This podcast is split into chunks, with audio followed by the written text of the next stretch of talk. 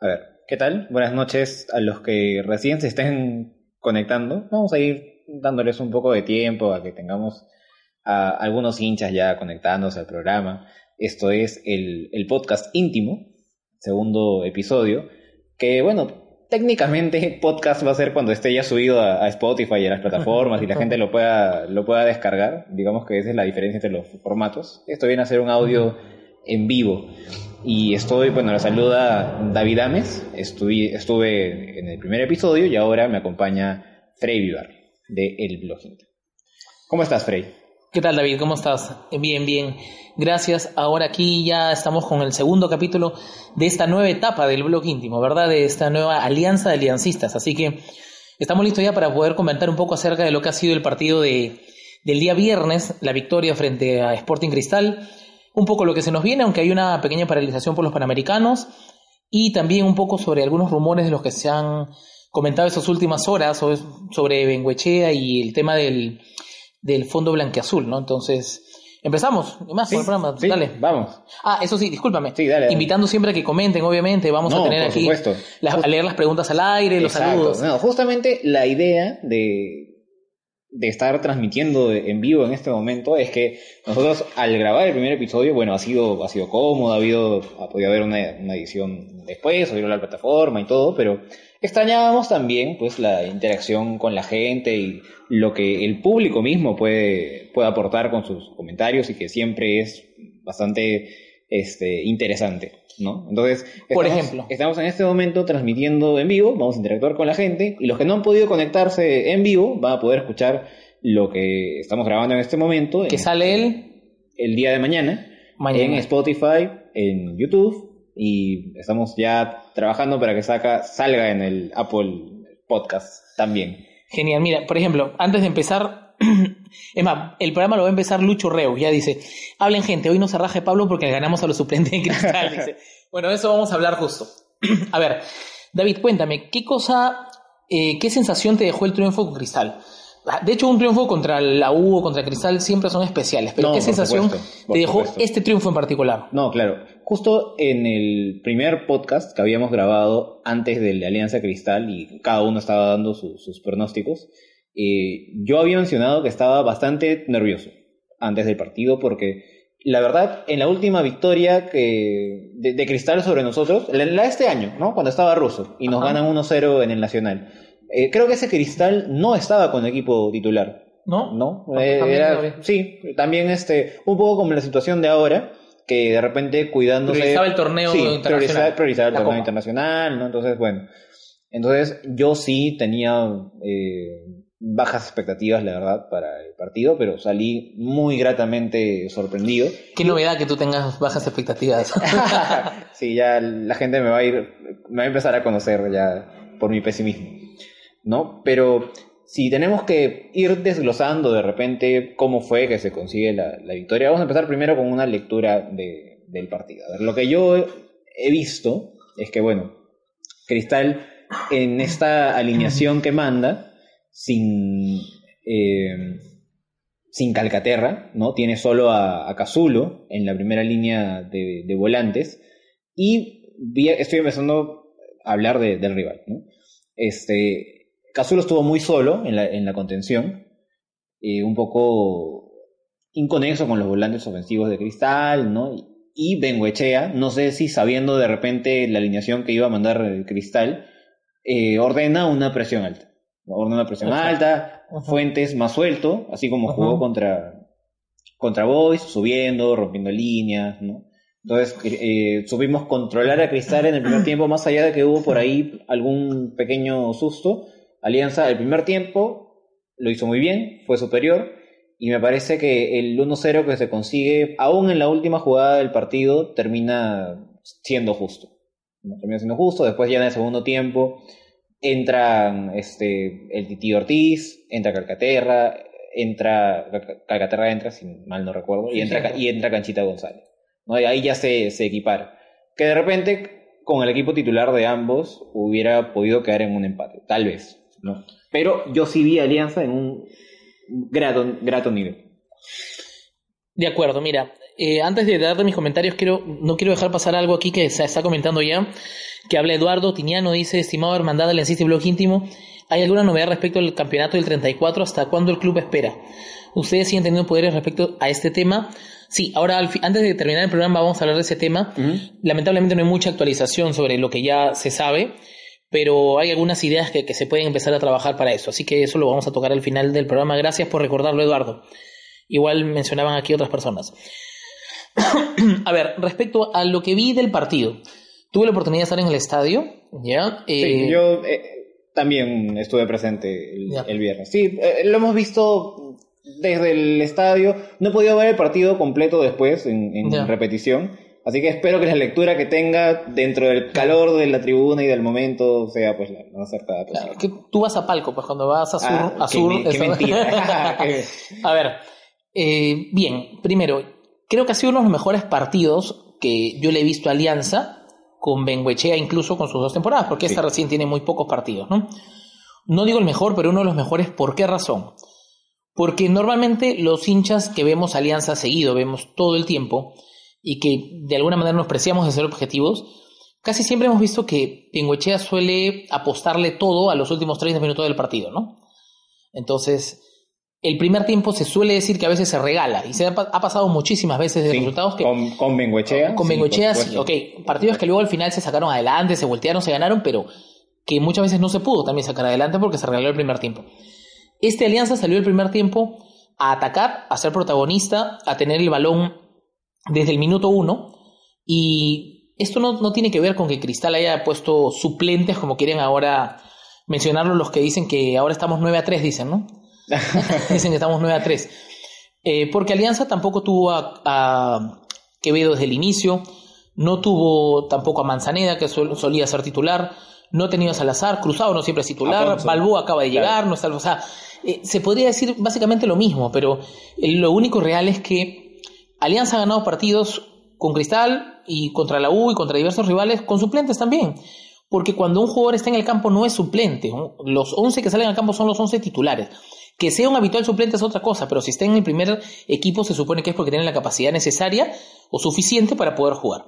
Entonces, yo he visto un esquema distinto de Alianza, ahora un esquema que no apostó solo al pelotazo, sino a jugar. Que el, esquema, o sea, era el mismo, era 4-2-3-1, que es como siempre juega Bengochea. O sea, lo que se ha visto de distinto son los recursos empleados, las órdenes claras para, para cada jugador, no ha sido un juego tan vertical se ha tocado, se ha elaborado un poco más, así, se ha sido más paciente, a pesar de que ha habido el atrevimiento de desde el arranque ya ir al ataque, se ha hecho con, con paciencia y construyéndose poco a poco las jugadas. Y además con una, con una figura excluyente, ¿no? Que ha sido Aldair Fuentes, jugador muy criticado a inicios del, del 2017 y 2018 porque de verdad parecía que se había estancado o que hasta había retrocedido en su juego, pero ha entendido algunas cosas básicas en el fútbol de hoy, que tienen que ver más allá del profesionalismo, que tiene que ver con aprender a jugar sin pelota. Aldair es un jugador que, al menos estos dos últimos partidos, se nota un desplazamiento diferente, y no tanto por la posición en la que lo pone Bengochea. Aldair Fuentes ahora hace las coberturas. Ahora ayuda en el triangulamiento, en la triangulación, perdón. Aldair ahora rompe líneas, como bien lo dijiste, se proyecta al ataque y como bien dijo Bengoechea, le hace recordar en algún momento a Ascuez, ¿no?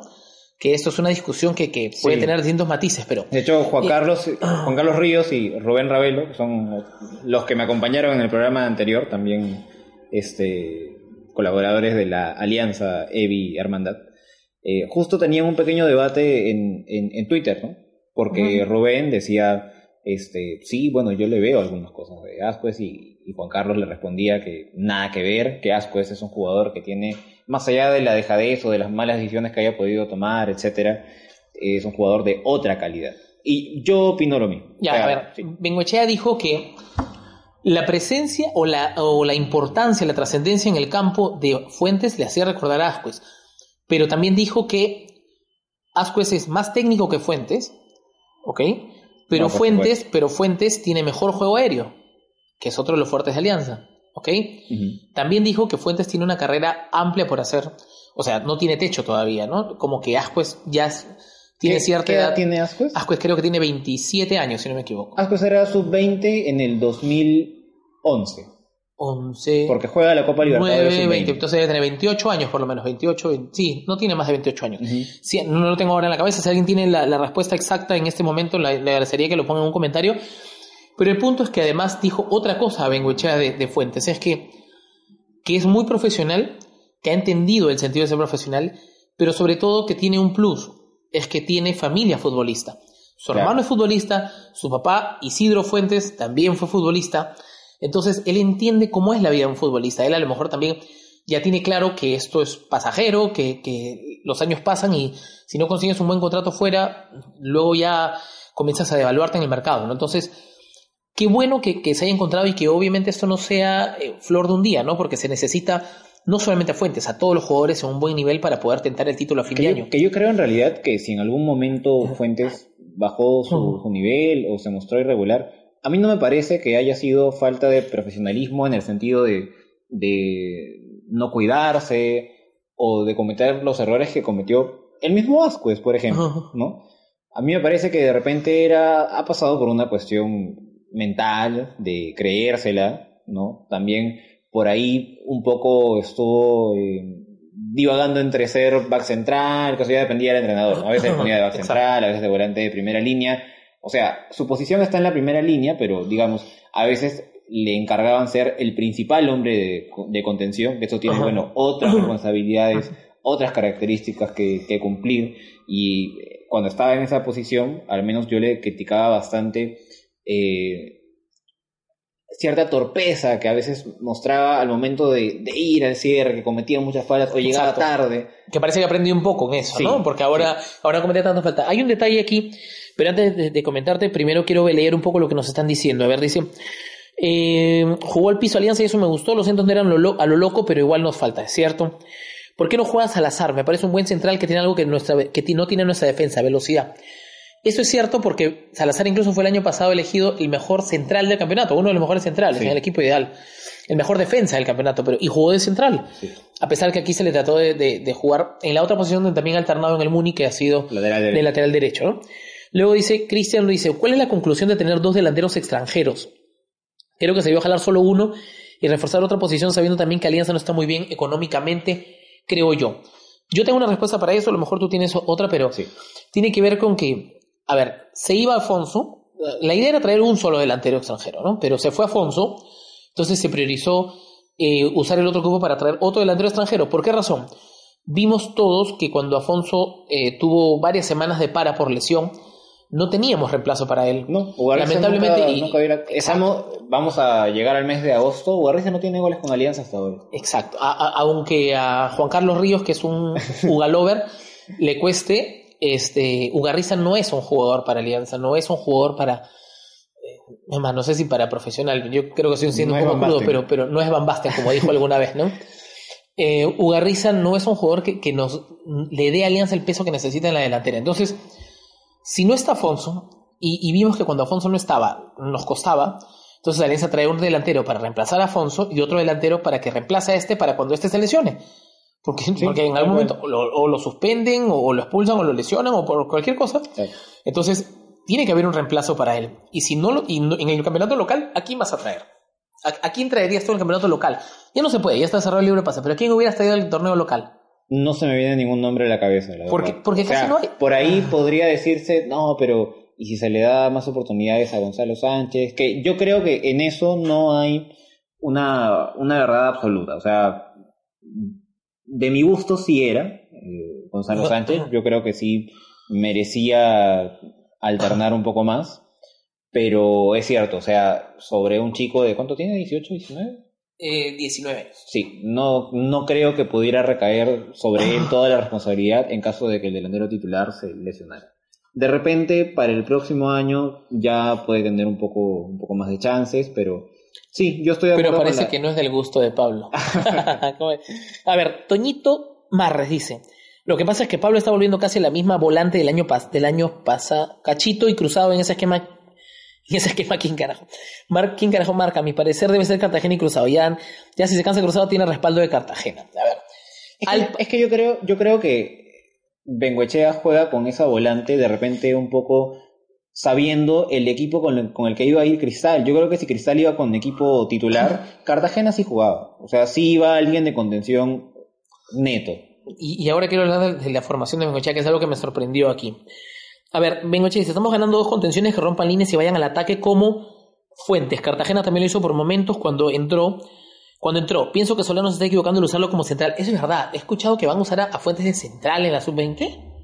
También escuché lo mismo, lo leí en Twitter hoy O sea, día. sería de verdad no aprovecharlo en donde ahora está rindiendo, ¿no? O sea, Sí. no- a ver, el tipo es polifuncional, puede jugar en, en varias partes del campo, está bien, pero usarlo de central, de verdad, con... con- Salvo que haya otro heredero del patrón Velázquez en, en ese equipo. no lo creo, no lo creo. ¿no? Pero, Pero hay, buen- hay buena gente en, la, en, el, en el- la sub-20. Dice, justo como estaba en su lugar, lo están perjudicando al chico y alianza de paso.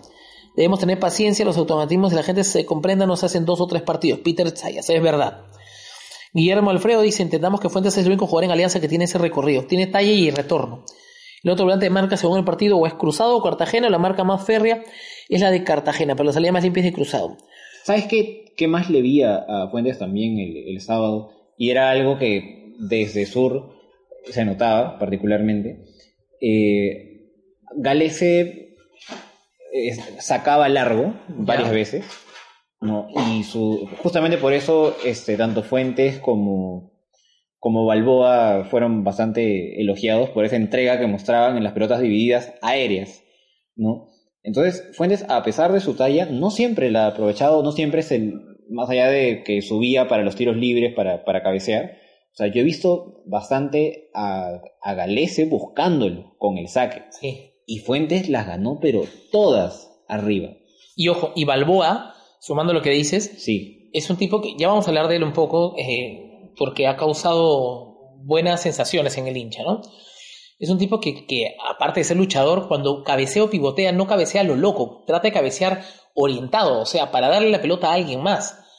Cosa que no es una característica muy común en, en, en los centrodelanteros. O sea, a ver, lo tenía Maestri, por ejemplo, ¿no? Eh, Claro. por, por recordar alguno por ahí. Porque ni que sean que tenía un buen cabezazo, era de los que pivoteaba al, al otro jugador, era como que Sí, pivoteaba no, a ganar, no, ¿no es sí, ¿cierto? sí, siempre, siempre al arco. Exacto, entonces aquí, un, ratito acá, veo algo que dice, César Castillo dice, bueno, que cuando jugamos contra, cuando vamos perdiendo o el resultado en contra, vengo pone dos delanteros, es cierto. Eh, Eh. no, ¿ah? ahí yo difiero. Porque yo recuerdo el año pasado, cuando estábamos peleando en la apertura 2018, ¿Ya? me acuerdo clarísimo un partido en Huancayo. ¿ya? Un partido que queda 1-1 contra Huancayo cuando, cuando Afonso recién llegaba. Ya, Afonso recién llega, mete un gol en un clásico, o sea, pintaba bien Afonso. Ya, y este, en el partido contra Sport Huancayo, este al que me estoy refiriendo, creo que él no arranca porque recién estaba llegando y de repente siendo uruguayo le iba a chocar la altura, ¿no? Pero había un partido eh, en el que la cancha estaba hasta las patas, la, la de Huancayo, eh, no se podía jugar al piso. Y el partido te pedía claramente que, que pongas al delantero y que juegues ahora sí al pelotazo, ¿no? Y Bengoechea lo pone pues súper tarde y, y a pesar de que a Afonso le dan los 10 minutos del final, él hace un gol de cabeza y nos empata un partido que, que íbamos perdiendo. Ya, de esas yo les recuerdo varias. A ver, pero yo también recuerdo varias en donde cuando ya estamos, o sea, no hay forma de entrar, mete a dos delanteros.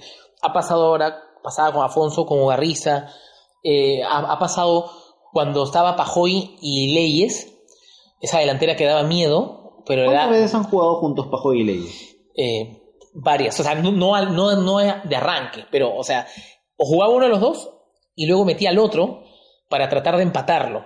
¿Por qué? Porque Pero no casi era- siempre el juego pero- ha sido Pero Pajoy, o sea, el Pajoy de Alianza no era, o sea, en el esquema era 9-9, pero en, Pero en no, la claro, cancha, él jugaba por fuera. se- claro, él jugaba por fuera, se retrocedía. O sea, yo no he visto a- con Bengoechea hasta que puso a, Ya. a Ugarriza con Afonso, que a dos nueves netos de área. No, pero de es que, último es que acá no habla justo él de dos delanteros. Él habla de que pone, puede poner dos delanteros y a Rodríguez puede ir por los costados.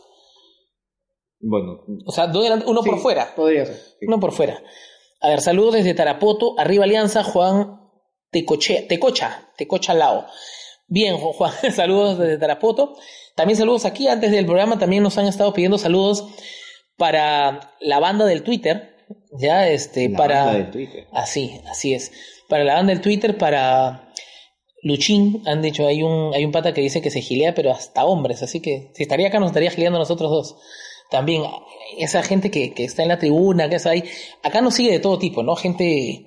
Y es- encantados recibimos. a- Y encantados recibimos a todos porque en Alianza hay, hay espacio para todos, ¿no es cierto? supuesto.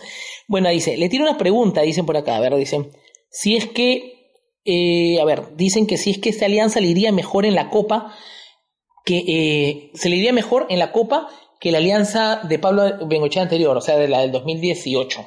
Mm, sí, es que la libertad, justamente una de las críticas de cómo se afronta la Libertadores 2018 es que el equipo era tal vez excesivamente austero.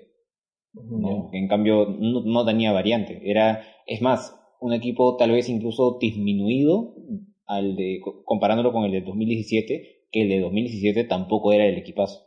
Entonces, sí, ¿Tiene más armas Bengochea ahora? sí. Yo, Sí. yo creo que ¿Se le puede exigir sí. más?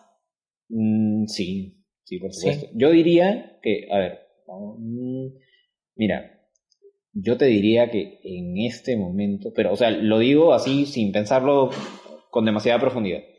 Yo te diría que en este momento, tal vez, Benguechea tenga el mejor plantel disponible desde que ha llegado a Alianza. Ya, él, él creo que ha, in- ha insinuado o ha deslizado lo mismo, que tiene mucha calidad en su plantel. No estoy tan seguro si en todas las líneas, porque por un buen partido no, no podemos decir No, que no, Alianza ya juega y es No, candidato no, al título. No, no, no, no, no. Estoy hablando de nombres. ¿Ya? O sea, ya. Eh, Galese no es mejor que, que el mejor Leao. Pero tenemos laterales. Ten- Ujú, tenemos, que a, no tenemos tenemos, tenemos a- a Cuba y a. Rosell, a Rosell No, por, por derecha. Tenemos, Ah, tenemos a, a- Cuba y a Salazar. y a Salazar. Por izquierda está Rosell. Y Caro. Y, y- sí, ¿ya? No tenemos, ya, Duclos si quieres también. Y ahí. Ter- ter- ter- y Duclos. ¿Ya? Mire, ya, Du- Duclos, tercer lateral, ¿no? Con los otros dos que mencioné. En 2017 y 2018, Duclos era titular. O sea, ya No, eh, el titular era este Cosío. Cosío. Bueno, alternaban. No había, creo que no había lateral izquierdo titular. Garro sí era titular por derecha. Sí. Pero. en- 2018. 2017 fue de la ASA. Fue. No, pero de la va por derecha. Por izquierda. este- No, estamos hablando por derecha ya. Ah, bueno, no, ya, ahora, por izquierda, o sea, Rosell, Aro, este. y Duclos. Y Duclos. Claro, o sea, ahora hay más equipo. Es definitivo que hay Sí, más equipo. Sí, sí, sí. Sí, ahora, eh, lo que yo hablaba del, del tema del planteamiento del partido ha sido lo siguiente. Mucha gente le criticó a Bengoechea el que no juegue Cartagena y juegue Cruzado. El que Alianza presente un plantel con jugadores de 35 años para arriba. Yo, yo entiendo a ver una cosa. Dicen acá, no podemos tener jugadores de 35 años. Por acá hay un comentario, dice. Es que no podemos contar con jugadores de 35 años para arriba, debemos buscarle reemplazos. Yo discrepo ahí. Eh, es- a ver, O sea, yo- voy a poner un ejemplo. Sí. La edad no juega, ¿ok? Está claro. Claro, El rendimiento es el que manda. claro. Guerrero es un jugador que cumple, Paulo Guerrero, ah, hablando de las diferencias. Es misma Pero, que Rinaldo. Tiene, eh, el tipo cumple 36 años en enero. Alguien, alguien diría, no, no vas a jugar con ese delantero de 35 años. ¿Quién dice eso? Claro. O sea, el punto es, la edad no cuenta. La edad cuenta cuando se nota, o mejor dicho, lo que cuenta en el campo es el rendimiento. Y el rendimiento nos dice que han tenido partidos bajos temporada o media temporada baja, sí. Que, Cachito a veces se descontrola, hace una, dos o tres de más, se tira y se gana la roja tontamente, sí. Pero también juega, puede jugar inteligentemente como ahora, como lo hizo. Cruzado ha hecho un buen partido, ha hecho dos pases gol, la gente lo criticó, pero Bengoechea se la jugó por él. Y qué bueno porque cuando Cristal lanzó a sus titulares, teníamos que contrarrestar, porque ya puso gente que podía cambiar el rumbo del partido. Cartagena y, eh, y en este caso Quevedo, ¿no? Entonces, yo creo que, que el planteamiento fue, por eso yo digo, cuando hay que reconocer, se reconoce. Yo he sido muy crítico, varios de nosotros hemos sido muy críticos de Bengochea, pero cuando las cosas se hacen bien, o al menos salen bien en un partido, se tiene que reconocer. Y si el próximo se equivoca y, y- y hace o sea, un planteamiento terrible y Alianza pierde, o, o no necesariamente pierde, a lo mejor puede ganar con la justa, como también se criticó contra el Boys, también se, se tiene que decir las cosas claras, porque en realidad el punto, el punto no pasa porque nos, nos vamos a subir al coche porque algo funciona, sino que tener objetividad cuando...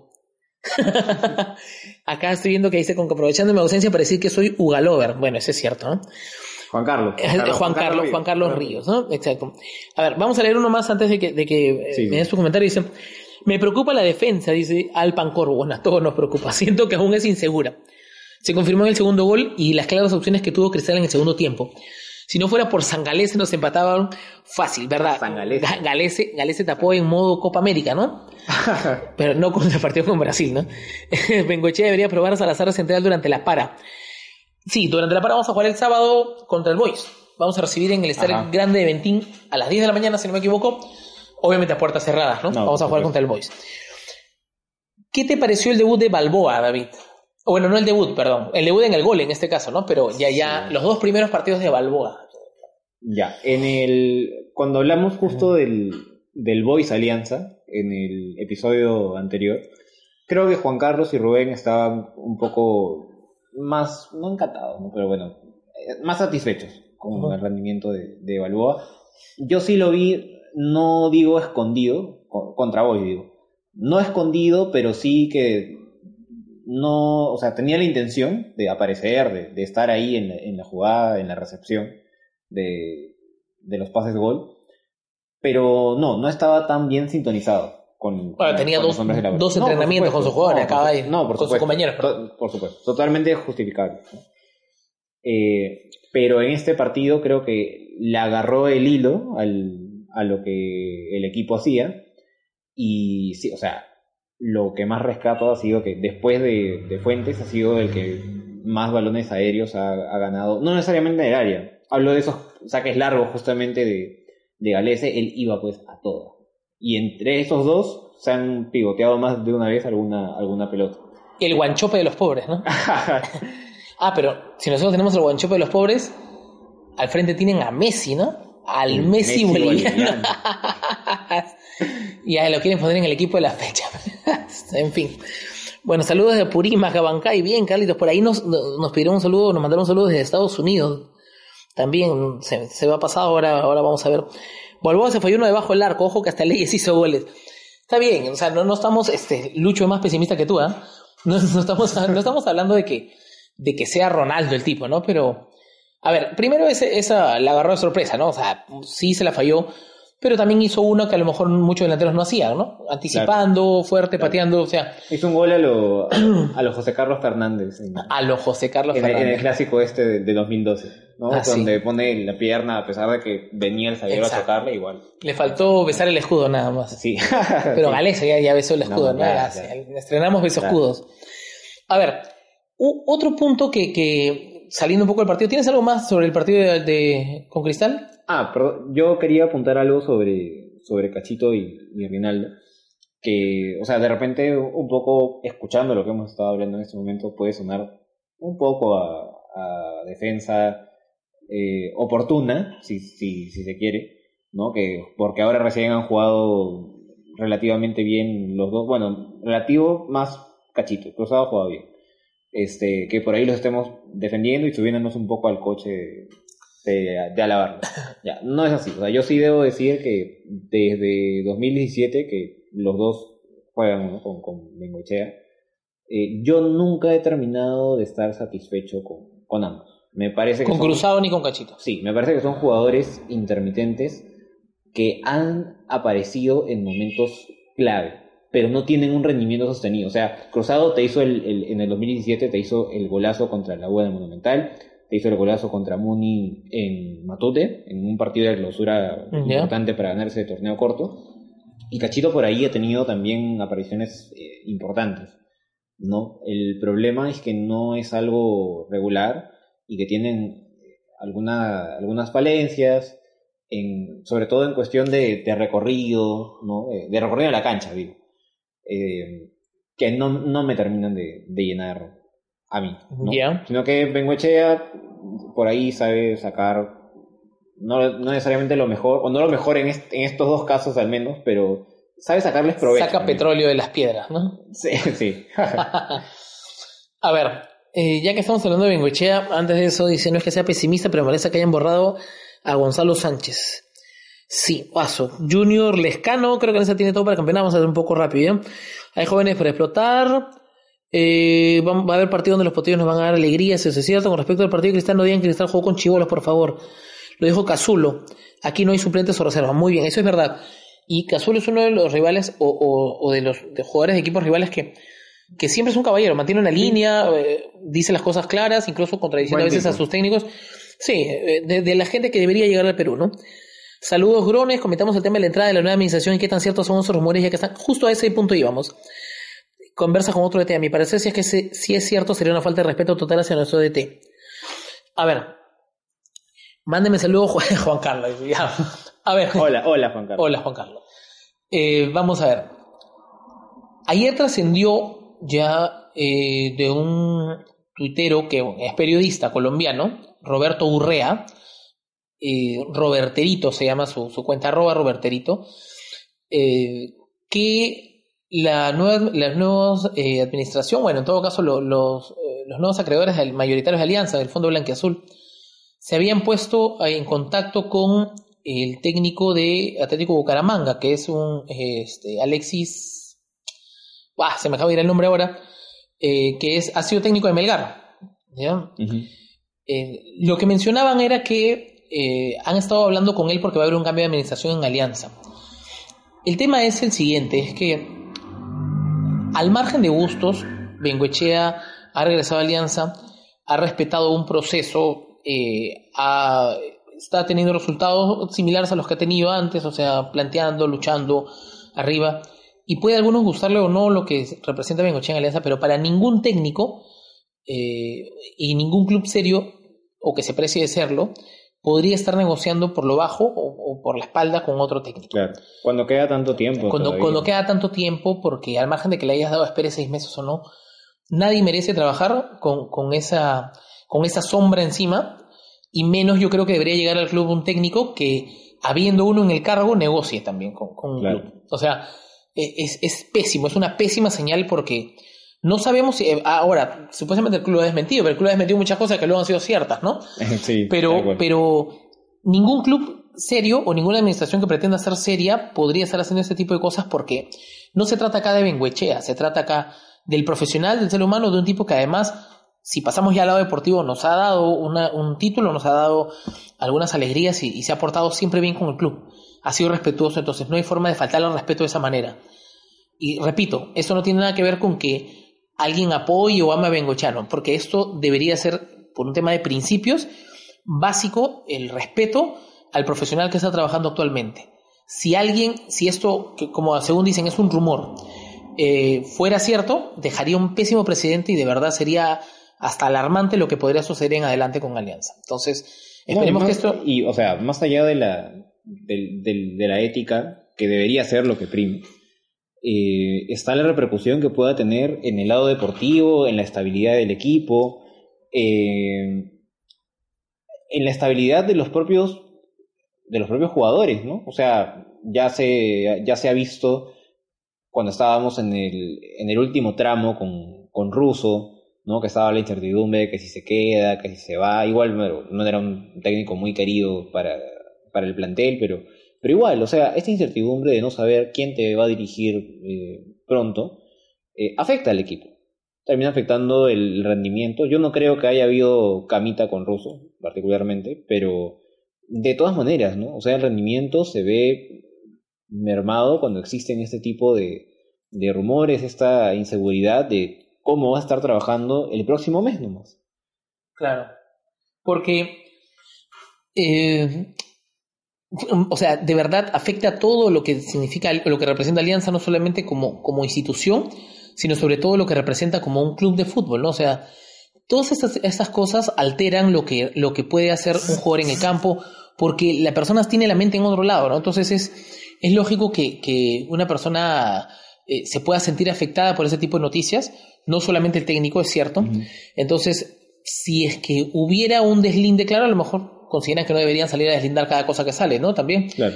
Pero, pero sí es importante en algunos casos dejar o sentar claras algunas cosas para que el jugador, el técnico, el hincha eh, quede contento, quede tranquilo. No, no sé si contento, pero tranquilo sí. Ahora, a lo mejor lo hacen en interno y nosotros no lo sabemos también, ¿no? Pero el punto está en que eh, Yo creo que no ha pasado. Yo creo que en realidad ha sido algo que, que ha querido o sea, generar, no sé, eh, un poco de tendencia a este periodista, pero, pero no, no es algo que, que yo espero que, que, suceda. Al menos no creo que esté pasando. Ojalá no sea cierto. Ojalá que no sea cierto. Ahora, eh, ¿algo más que, que, tú quieres acotar sobre el tema? Eh, no, que ojalá no sea cierto este rumor, porque más allá de que, salvo que haya una evolución espectacular en el equipo, hablo de no solo de resultados, sino en cuanto al juego del equipo, salvo que haya una evolución muy notoria hasta fin de año, si Alianza clasifica para el 2020 a la Copa Libertadores, a mí no me gustaría tener a, a Benguechea para ese torneo, por ahora, con lo mostrado hasta ahora. ¿no? Pero, o sea, aún con ese deseo, aún con esa opinión futbolística, yo espero que él se mantenga en el cargo con toda la tranquilidad, con estabilidad hasta fin de año. Hay una cláusula que, que dice que eh, si no se consiguen los resultados esperados para diciembre, bueno, que los resultados implica... y, y, eso y eso es bueno correcto porque está dentro del acuerdo que hubo entre el entrenador y el club. Y ojalá eso se respete. O sea, los resultados se refieren no necesariamente a campeonato, pero sí a lograr un torneo internacional. Sí. Exacto. Acá Juan Carlos dice, la argolla no hubo, el principal culpable fue ruso, pésimo profesional el tipo, me decepcionó. Es cierto, a mí también me sí. decepcionó. Se esperaba mucho más de él, ¿no? Ahora está en, en, Cerro Porteño ya por jugar los octavos de final de la Copa, ¿no? Que ah, esperamos no. que se quede eliminado. Eh, Lucho Rodo dice, es que Camita no hubo, eso fue una California Size. Concuerdo, dice César Castillo, Russo no fue profesional, decepcionó. El técnico eh, eh, de Bucaramanga es Hernán Torres, es el que, el que se me olvidó el nombre en ese momento. No dije que un técnico, no dijo un técnico que podían manejar, al contrario, el mérito de Pablo Bengochea es que sabe cuidar a su grupo y hacerlo sólido. Es, lo de Araujo. Es lo mejor que tiene. Sí. Bengochea. Sí, que es, eso y compromete que, a su gente. Sí, eso y, y que es un tipo eh, pragmático con respecto a las herramientas que la institución le brinda. Siempre que se respete el contrato, siempre que se respete el, el, su trabajo, él con las pocas herramientas que hay, creo que es un técnico que no se hace demasiados problemas, dice, bueno, ya, vamos a Trabaja con lo que hay. Sí. Okay. Ese mérito yo Se administrar en lo poco. Sí. sí es, y eso no es algo que tengan muchos técnicos, es verdad. Porque ahí está el tema de Russo, ¿no? que se pone a comparar claro. que él no tenía jugadores como de Alessandro, que, o sea, cosas que, que, nadie en su sano juicio, en ningún tipo de trabajo, y menos en uno público, eh, tendría que decir, ¿no? Un tipo con tanta trayectoria sobre todo, ¿no? Pero, pero sí, o sea, ahora de verdad se ha dicho muchas cosas positivas sobre Bengoechea, ¿no? O sea, más de las que hemos dicho creo que en todo el tiempo que tiene dirigiendo Alianza, pero, pero es que es verdad, cuando creo que, que hay un equilibrio de este tipo, eh, se hace más saludable la crítica, porque si en algún momento hay gente que siente que nosotros solamente criticábamos a, a, un lado, es porque sentimos que lo único que hace ese lado es criticable. Pero cuando hace algo positivo lo hemos hecho. Hemos, hemos reconocido cosas positivas de Rato, de Ceballos, ¿de Ceballos? No creo que de Ceballos nada, ¿no? Sí. Pero de Benjamín Romero, de, de, de los jugadores que en algún momento hemos cuestionado, o sea, porque eh, nadie vive en una constante eh, situación negativa ni positiva. O sea, nadie es eh, alguien que, que, juegue bien siempre o que haga las cosas bien siempre y que las haga mal siempre. Y para eso están los matices, ¿no? Para eso es que nosotros siempre proclamamos el tema de hacer las cosas con pasión y con objetividad, ¿no? Entonces, eh, eso es. Acá hay un, un, tema más que nos preguntan, ejemplo, me dice lo de Araujo. ¿Saben si llega o será cedido a otro equipo o no hay nada comentado? Araujo pertenece a Alianza.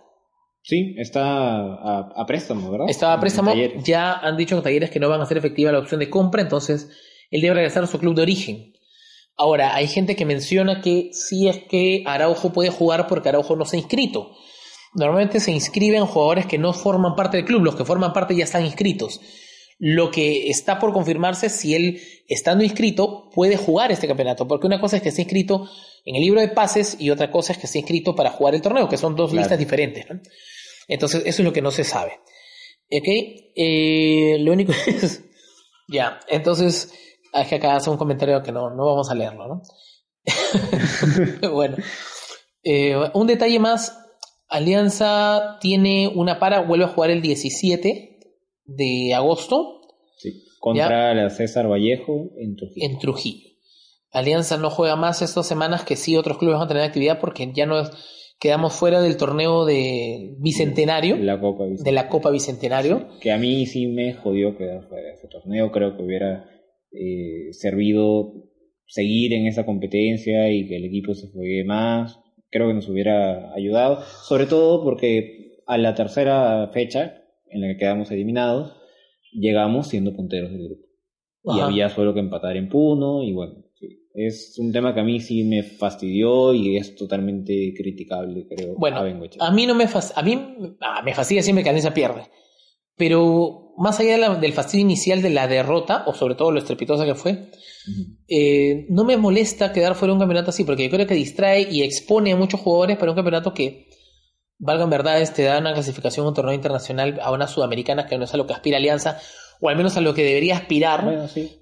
teniendo en cuenta que hay un presupuesto que cumplir anualmente, ¿no? Entonces, que incluye la clasificación a un torneo internacional, sobre todo de forma directa. Entonces, no me molestó del todo que pierda Alianza, no sé si exactamente si a, la gente le, le, le preocupará del todo esto, pero, pero bueno, veamos, o sea, es un torneo de alguna forma experimental, como casi todos los que organizan este, en el Perú, ¿no? Claro. Eh, Sí, un, pequeño sí. apunte para la gente, ¿eh? porque tengo una, una pequeña duda. Este, a ver, el, el campeón de la Copa Bicentenario tiene un cubo para la Sudamericana del próximo año, ¿verdad? Sí, Ya. Si el mismo equipo que gana la Copa Bicentenario sale campeón nacional y clasifica también a la Copa Libertadores, y considerando, o sea, los calendarios de ambos torneos, tal como son ahora que se juegan casi en paralelo, entonces, en ese escenario, el equipo que gana la Bicentenario y el título nacional el próximo año, jugaría los dos torneos. wow. Jugaría los dos torneos. Sí, o sea, y eso no creo que sea sostenible para ningún equipo de aquí. No, no, bueno, es un punto, lo dejo, lo dejo ahí. Sí. A ver, una cosa antes de, de- hablar de, de lo que nos están preguntando ya, es que si un equipo campeona el apertura o el clausura y a la vez es uno de los dos primeros del acumulado, va de frente a la final. Ujú. ¿ok? O sea, ya no estaría en la semifinal. Es decir, si Alianza campeona de clausura y además por el puntaje que tiene estaría cerca de estar entre los primeros del acumulado, Alianza podría, campeonando de clausura, ir de frente a la final nacional. Y esto no solamente representa saltarse un paso que es la semifinal, que siempre suele ser complicado, ¿no? Pero, sino también representa que Alianza ha clasificado directamente un torneo internacional al clasificar a la final, porque Claro. los dos primeros, o sea, el campeón y subcampeón, van a fase de grupos de la Libertadores. Entonces, si Alianza va a la fase de grupos, se asegura el dinero que se aseguró el año pasado, ¿cierto? Era 12 millones. 12, 12 millones de dólares, creo que no. Exacto, por fase de grupos. Entonces, no es poca cosa lo que se pretende o lo que se busca en este campeonato. Además, Binacional se acaba de quedar hoy, hoy sin técnico. Arce ya no, Sí, no es más técnico, sí. lo han cesado. Qué mal se manejan esos equipos, ¿no? Sí, de verdad. lamentable. Este, después el, el Bayern de Múnich del Rimac, este, eh, bueno, ellos se juran siempre en la final, campeones y todo eso, ¿no? Este, no estoy seguro que, que de verdad tenga plantel como para mandarse con, con todo el campeonato. No lo descarto, de hecho, ¿no? Es un equipo siempre fuerte. Claro. La plata lo puede todo, además, ¿no? Y este, ¿y tú crees que es, que es candidato el eh, los hijos de Leguía? Mira, la verdad creo que acá no le voy a entrar tanto al, al sarcasmo porque tal como he visto a, a la U en los últimos dos partidos, yo creo, y, y ojo, está empatado en el primer lugar de la tabla junto a Alianza y San Martín en este, Exacto. en este preciso momento. Eh, yo sí lo veo como un equipo fuerte, como un equipo con el que hay que va a haber que, que tomar ciertos eh, resguardos. Ojalá el modo Rodríguez no llegue al clásico. Este, y ahora que está, bueno, Cristian Ramos, que en un buen nivel tiene bastante que aportar en ese equipo. He visto bien a, a Guarderas, contra todo pronóstico en, en estos últimos dos partidos, que, que Guarderas era justamente la pieza que le faltaba, porque la U era un equipo muy partido. O sea, el, el clásico que nos ganan en Matute fue un partido súper raro, en realidad, porque Alianza le tomó el medio campo a, a esa U. Y la U tenía pues problemas defensivos que hicieron que... eh, no, hasta antes de esa fecha ellos estaban en la tabla acumulada fuera de cualquier tor- torneo internacional. Sí, y eso no era por alguna carencia ofensiva, era por cuestiones defensivas y de la contención que me parece que las han sabido llenar en este momento con las contrataciones y bueno, ahora tienen al Messi boliviano también que les va a aportar en ataque. Entonces, yo creo que sí es un equipo eh, que puede ser candidato para el clausura. Ya, mira. Hay un tema, bueno, acá primero Alianza, eh, César Casillas, Alianza de pelear en todos los frentes siempre así juguemos Yang Genpo. Bueno, acá Hans le responde a Lucho que, que uno no va a hacer al trabajo hacer amistades, ¿no? Va a ser productivo. Hablan por lo que pasó con Russo y con los jugadores, etcétera, pero bueno, eh, ya, ya es un tema que, que hemos ido dejando Juan, atrás. Ca- Juan Carlos nos dice, Suscribo, la U la está haciendo cada vez más fuerte, tiene jugadores de jerarquía. Juan Carlos nos hubiera encantado que estés aquí comentando con nosotros. Ya, Guarderas tremendo Eh. plantes, tiene cosa de redondo. A ver, yo creo que la U tiene, y, y ahora dirán por qué estamos hablando de la U, ¿no? porque obviamente analizamos a nuestros Claro. rivales directos, ¿no? Pero yo creo que la U tiene, la defensa no me preocupa mucho, yo sé que el Mudo Rodríguez se recupera y se vuelve- juega un partido y se vuelve a lesionar tres meses. Entonces, eh, no me preocupa, Corso no está en un buen nivel, Ramos hay que ver por ahí porque es una moneda al aire.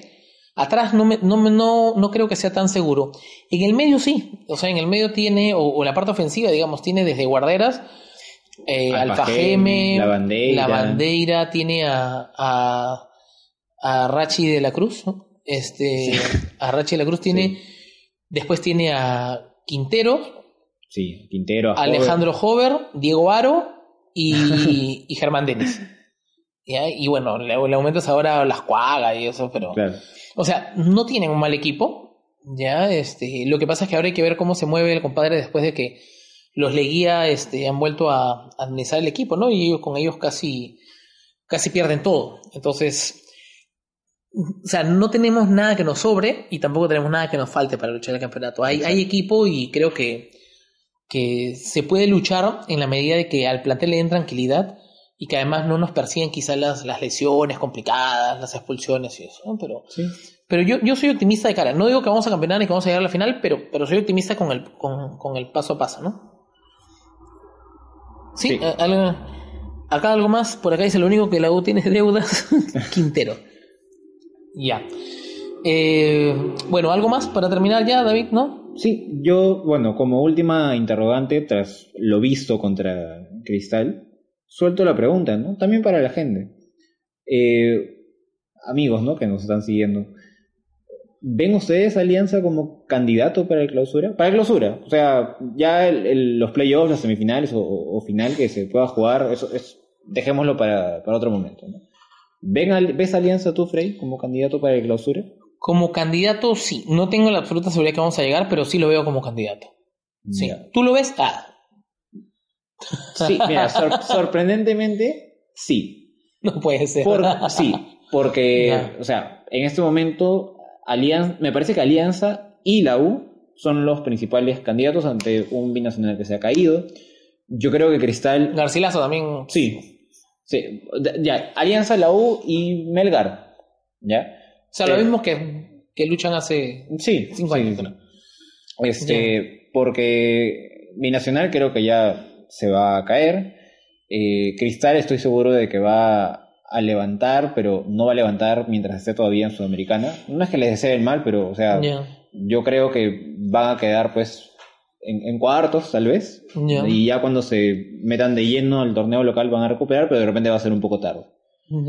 Eh, sí, yo creo que Alianza es candidato para el clausura. Espero que lo reafirmen pues en el en este partido de visita que se va a venir en un par de semanas contra la Universidad César Valle. A ver, mira, ya comienzan a mencionar. ¿ah? Sí es candidato firme, nos dice Juan Carlos. Vladimir Cayo dice se viene el kilo. Saludos desde Houston, Texas. Saludos, Tato. Tato Zorrilla, arriba Alianza siempre. José Antonio dice, sí veo Alianza como candidato. Hemos hecho mejores campañas con menos armas. Es verdad, pero recuerda que los equipos no, los rivales no eran los mismos también ahora. Eh, ¿Qué más? Un saludo para la banda de Twitter. Ya, saludamos a la banda de Twitter.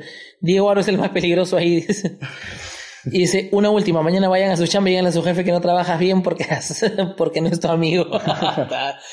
ah, eh, habíamos prometido hablar un poco del 34, muy rápido, es que eh, lamentablemente no hay noticias respecto al tema del 34. Eh, la, para quienes no siguen el tema, la hermandad aliancista que, que hizo la investigación de, de, todo este tema de 34. En algunos casos también el blog íntimo apoyado dentro del tema de la investigación. Se y ayudó para que el club pueda presentar una, un reclamo formal. Se presentó el 2012. 2013. 13, 2013. Solo que en el 2014 es que el caso se hace, bueno, mediático. Llega a la prensa, aquí hay cierta, cierta bulla. Pero en el 2013. En el 2013. Entonces, en ese momento, en ese momento estaba Burga como presidente de la Federación Peruana de Fútbol, ya, y era un caso no solamente bien sustentado, sino que además cualquier persona que lo pudiera ver y que quisiera contrastar o encontrar mayores pruebas no iba a encontrar más que las que nosotros habíamos presentado como, me refiero a nosotros como, como alianza, ¿no? Sí. Eh, lamentablemente parece que hay gente que no se quiere hacer mayores problemas y, que si eso estuvo así mucho tiempo, entonces ya para qué removerlo, ¿no? En algún momento el club, como bien están enterados algunos, eh, le ha dado algunas potestades a la hermandad aliancista para que pueda eh, trabajar un poco el tema, pero con todo este problema que ha, tenido la federación con Oviedo, que tiene con Agustín Lozano, y estas cosas un poco claras que hay todavía por ahí, no permiten mover el tema, porque ellos están preocupados más en otra cosa, selección y eso, entonces... No, y aparte con todos estos cambios que ha habido justamente en algunos cargos clave de la federación, es un poco difícil en este momento saber a quién hay que acudir, a qué departamento, qué nombre, o sea, sabemos que, o sea, se deja un informe de parte de la, de la hermandad en el año 2013 y en el año 2014, eh, no muy entrado el año, 2014, eh, se nos dice que las pruebas que nosotros habíamos mandado como alianza se contrastan en la Federación Peruana de Fútbol con el archivo central de la federación, donde están ahí todos los documentos eh, oficiales y que bueno, o sea, el informe está ahí, lo tienen hace muchos años, pero no lo quieren soltar. Eh, ¿Por qué? Estamos segurísimos de que es porque es favorable a Alianza, ¿no? Porque si no fuera favorable para Alianza, lo más fácil para la federación sería, no, miren, acabamos de, de ver nuestros documentos y en realidad la U es el campeón y todo se queda como ya estaba y es lo más simple. ¿no? Es lo más simple, no se mojan ellos con este problema. Entonces, eh, con tanto secretismo, con tanta inacción con respecto al tema, o sea, es seguramente por eso. ¿Tú crees que habría alguna posibilidad en algún momento, porque hay una justicia deportiva suprema, que va más allá de la nacional y la ultranacional, que es la FIFA, que es el TAS? Ajá. Es un tribunal de justicia deportiva que resuelve casos de todo tipo, la mayoría lo recuerda por el tema de Pablo Guerrero, ¿no? Pero, pero el TAS resuelve muchas más cosas. Y digamos, la FIFA, a la, a la única entidad que luego que la FIFA podría hacerle caso o que en realidad eh, está supeditada a lo que indique es al TAS. Entonces, eh, lo que se puede buscar en este caso, claro que es un tema costoso, no estoy diciendo que el club lo ha planteado, lo ha pensado ni nada por el estilo, no lo digo de manera particular, pero eh, además es carísimo el tema de, ir allá, desde levantar solamente una observación, o sea, presentar la propuesta es cara. pero yo creo que, que si, si, es que se llegara a una instancia de este tipo, al, al, haber inacción, al no tener ninguna respuesta por parte de la federación que eso, se verían obligados ahora sí la federación y varios medios a tratar de o, a cumplir el tema de, de, realizar la investigación y dar una respuesta. Claro que no sé quién se quisiera hacer cargo de ese tema, de hecho tendría que ser alianza, ¿no? Porque no creo que a la U le interese mover nada de eso, ¿no? Pero tal cual, eh, tal cual ¿no? Pero eh, creo que hay posibilidades que se podrían manejar, pero va a depender de cómo transcurran, primero, cómo transcurran estos meses en la federación, ese es uno. Dos, qué tan interesado está el Fondo Blanquiazul en ser partícipe de este eh, logro, que en realidad no es un logro, el logro ya se consiguió, ¿no? En el 34, pero, o sea, de recuperar lo que es nuestro, lo que, lo que siempre fue nuestro, ¿no? Entonces, si es que... recuperar tampoco es la palabra, ¿no? O sea, sigue... Recuperar me refiero oficialmente el título, ¿no? Claro. Porque lo tenemos, es nuestro, pero me refiero a recuperar el, el, título que queda grabado, como dicen todos, eh, que tiene la FIFA, la Comebol, la Federación. ¿No? Que todos sabemos además por qué se da eso, ¿no? Sí, o sea, ojalá. Lo que pasa es que el, el reclamo se, se presenta ya en la época de las administraciones temporales, ¿no? Y bueno, se ha coordinado, digamos, con Santa Cuba, con quién les, con, quién Bustos. Con Bustos, después con Rato. ¿no? Pero, o sea, si bien es cierto, hubo algún apoyo, ¿no? Eh, esperamos que de repente el, el fondo blanquiazul muestre pues un poco más de, de interés con el tema, ¿no? Que quiera lucharla un poco más, de repente incluso ya en el terreno mediático. Este, que es algo que las, las administraciones temporales no lo han querido hacer de forma, bueno, relativamente comprensible porque ven nada más la parte económica y es un tema que no genera pues réditos para el club, eh, que es el trabajo de ellos justamente, ¿no? Entonces vamos a ver si en esta nueva era, con el fondo blanco y azul, ya se aplica algún otro tipo de estrategia. Dos cosas. Acá Dani Fasanando dice, hay un video donde el secretario del Archivo Central eh, que indica eh, que indican que la investigación de 34 le da la razón al club Alianza Lima. el secretario del Archivo Central, no recuerdo el apellido en este momento. Alderete, creo. Alderete, Alderete, exacto. Eh, sería bueno igual, Dani, tienes razón en volver a postearlo, ya, este, para, para que los que no siguen a lo mejor atentamente este caso, que debería ser, eso sí repito, de interés absoluto de todos los aliancistas, porque no hay mejor forma de defender a tu club que estar enterado de su historia, de lo que pasa, de la realidad, de las cosas que vienen. Mm, al club no se le defiende en la calle tirando piedras ni pintando paredes. Al club se le defiende conociendo la historia, eh, pudiendo debatir de forma alturada con el resto y sobre todo sabiendo defender cuando alguien quiere, quiere decir algo que es una mentira contra nosotros. ¿no? Entonces, eh, Roger Aldereta, ¿ves? Entonces, creo que, es algo, es, es eh, prioritario para el hincha saber sobre ese tema y nosotros creo que vamos a ir eh, ofreciendo algunos datos más sobre esto en, el mismo blog. Vamos a volver a, levantar un poco el tema para que la gente que no se ha enterado eh, lo pueda saber. Modestia aparte, eh, a ver, si quieren documentarse con respecto al 34, las mejores fuentes son el propio blog íntimo y el blog de Hermandad Aliancista. Creo que entrando a, a esas dos fuentes tienen todo lo que necesitan para estar informado sobre el tema. Y sí, y vamos a pasar eso. ¿Listo? Creo que ya nos hemos pasado mucho más de lo que, de lo que habíamos planificado, ¿no? sí, sí, sí. Así, que... así, es cuando compartimos pues con, con, el público y de verdad es, es bastante más bonita la experiencia de transmitir de esta manera. Igual los que han llegado tarde a este, a este episodio, a esta transmisión, pueden escuchar eh, en formato de podcast lo que hemos transmitido en ese momento desde el día de mañana. Va a estar disponible en Spotify, en YouTube eh, los que llegaron tarde y a los que se lo han perdido, sí, acá hay uno, por ejemplo, dice, ¿por qué van a votar a Bengochea? Dice, es el que llega a la clase al final y pregunta y pregunta qué han hecho. No te preocupes que mañana o incluso al término de esta transmisión, igual que. También va a quedar acá. claro, sí, sí, lo pueden escuchar de todas maneras. Pero si no quieres gastar megas y por ahí tienes tu paquete de Spotify, mañana lo escuchas en Spotify. Exactamente. Y para terminar, bueno, Lucho, no estamos en Estados Unidos. Ya sé que es un tema de, mediocridad, que no quieran trabajar porque no son amigos técnicos, pero la idiosincrasia peruana es diferente. El peruano necesita, así sea negativo, que, le hablen bonito, que lo traten con cariño. Ah, puede parecer una tontería, pero así funciona en el Perú. y si técnico, y lamentablemente, está bien, lamentablemente, es mediocre, sí, pero así funciona en el Perú. Y si vienes a dirigir al Perú, entonces tienes que adecuarte a lo que se hace en el Perú porque si no, no funciona. Entonces, es eso, porque que hace, desde hace una hora creo que sigue escribiendo sobre el mismo tema, pero bueno, en fin, así, eso es lo divertido también de interactuar con, la gente, ¿no? Así que, listo, muchas gracias a, todos los que han estado ahí desde el inicio, se han quedado hasta el final, los que se han conectado quizá ya en la última parte. Eh, estamos haciendo ahora esto, en esta nueva etapa, estamos haciendo este programa semanal. Sí, sí ahora sí, porque hay... Nos van a encontrar. Estamos siempre entre lunes y miércoles, estamos haciendo los programas, depende de los partidos también. Así que ya lo iremos anunciando también para que se puedan unir. Pronto vamos a tener otro tipo de formatos, vamos a tener eh, el programa ya en vivo, o sea, en video. Y vamos a tener también programas donde vamos a hacer algunos sorteos para que los, los hinchas o ustedes puedan ser parte del programa y estén con nosotros acompañándonos en una emisión así en vivo como... Y nos vamos a acordar de todos los que nos están siguiendo en estas primeras... Claro, pues sobre todo en los primeros, ¿no? Para que puedan estar este eh, pueda ser parte. Es una bonita experiencia que el hincha sea parte de esto. Bien, en Echalaca dice que también le da la razón a Alianza. Listo.